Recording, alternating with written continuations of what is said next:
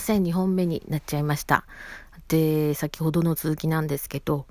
えー、実際ちょっと福祉で、あの、半年ほど、まあ、あの、何もせず、ゆっくり休んで、で、お金を得ながら、こう、生活させてもらって、でも、性格上、働かないと、もう落ち着かないっていうたちなんですね。で、半年経った頃に、あの、まあ、あの、すぐ近くにあった、今はもう閉店されちゃったんですけど、コンビニでバイトして、で、そこも良好だったんで、続けることは可能だったんですけど、あの、抗精神薬飲んでたんで、結構体力も落ちるんですよ。で、重たいもんとかが結構辛くて、で、相談したけど、ちょっとまあみんなやってるからお前だけっていうことにはっていうのは確かにもちろんだしっていうのがあったのとであと時給がどうしても低いので日数もあの週5でもないしフルタイムでもないんでなんでまあ奈良市でっていうところで入ってたんでじゃあもう半年やったんなら派遣で行こうかと思って派遣に切り替えて働いたんですけどまあその選んだ派遣会社も、まあ、あの、名の通るところではないっていうところで、やっぱりちょっといい加減な会社だったのもあって、で、まあ、なんやかんやと、あの、1年ほど仕事をさせてもらったんですけど、やっぱりちょっと人間関係でつまずいてしまって、うん、1年ほどね。で、辞めてしまって、で、今またちょっと、一回ね、その、1年ほど働いてる間も、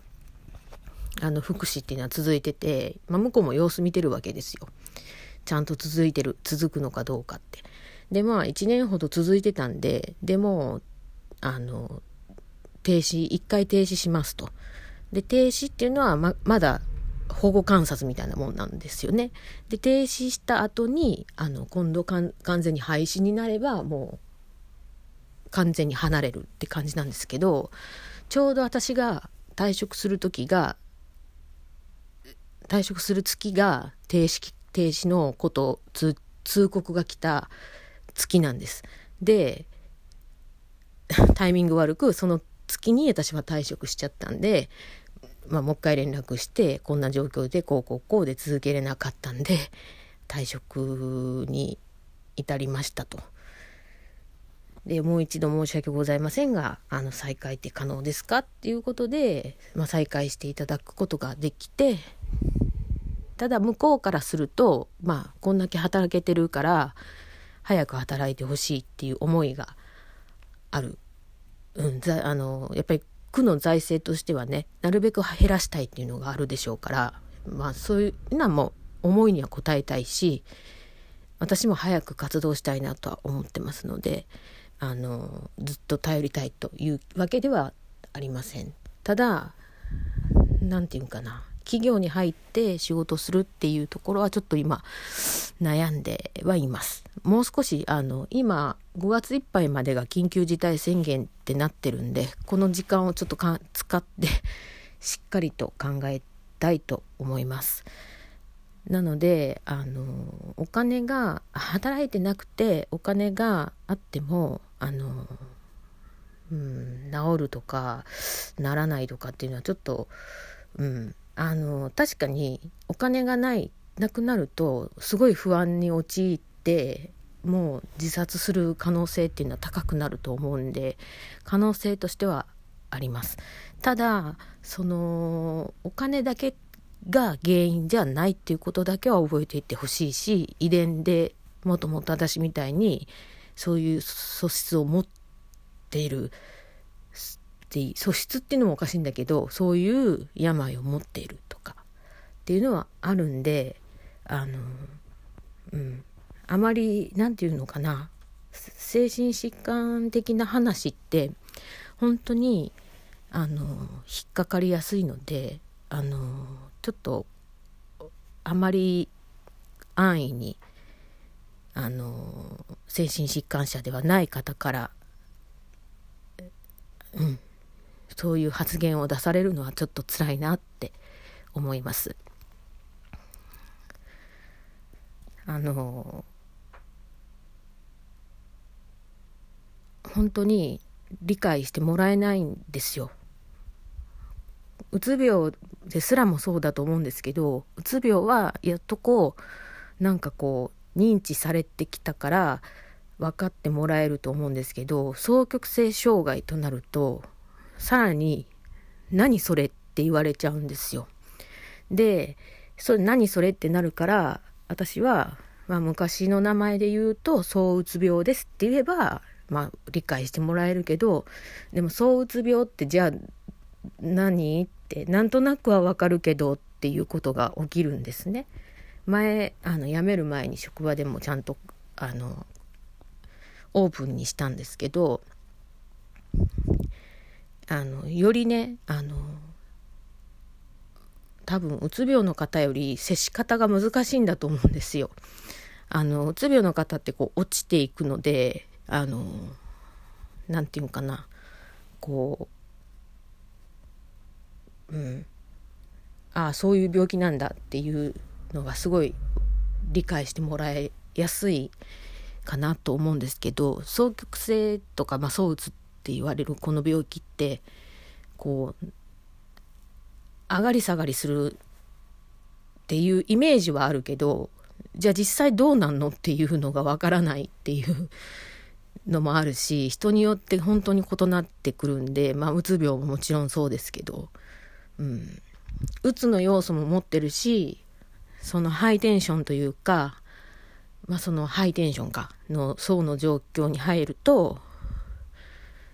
なんかこううんまあ人によるんだけど私の場合はねちょっと危ない本当にこう人に食ってかかってうん喧嘩したりとかっていう時があったりするんですよ。なんかそれがあるんで怖くて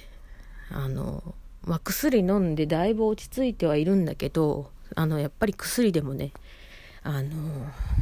あくまで緩やかにするものなので治すではないんですよね。なんでちょっと難しい分野なんですよ。まだまだ、何て言うのかな。今、その、そこの分野に関して、こう、発展させようって、解明させていこうとしてるところなんでね、結構、こう、難しいところです。で、他人からすれば、その健常者の方からすれば、本当に気違いだとか、そういう扱いをとかまあそのいうような目線をするんでうん大変です。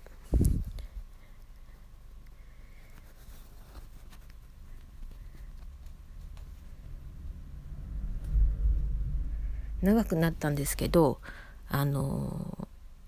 気持ちはすごく嬉しいですしあの理解してもらおうっていうもらえるっていうことはすごく歓迎です。ただ、あの、安易な発言だけは避けていただきたいと思います。うん。まあ、これについてちょっとその話を友人としたらいやそれはそんな悪い意味で言ってんじゃないよっていうことを言われたけどでも私としては実際そうそうだったっていうのがあるんで、うん、何もしてない期間でお金をもらって働働いてない時期が半年あったけどそれでもね落ち着かないんですよ。うん、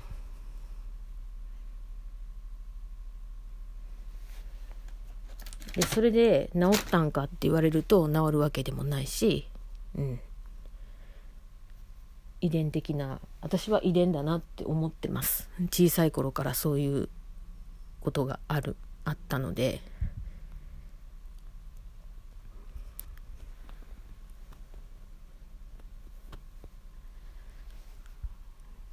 ただ過去の偉人の方でもあの、まあ、双極性障害ももちろんそうだし発達障害私発達障害もあるんでその発達障害に関してもあの坂本龍馬さんなんかもね、あの発達障害って言われてるんです。まあ、あの可能性でねその当時はねそんなの分かんないからあの医者とかもねそんなに医学も発展してなかったでしょうから。ただ今思えばそういう兆候があったってことはそうじゃないのかなっていうふうな感じでは言われてます。なので私も偉人かもしれないです。そんなことを考えつつあのプラスにね前向きにこの病気と向き合っていきたいなと思ってますなかなかねあの本当に難しい病気なんですけどうんあのなるべく人を傷つけないようにしていけたらなと思ってます。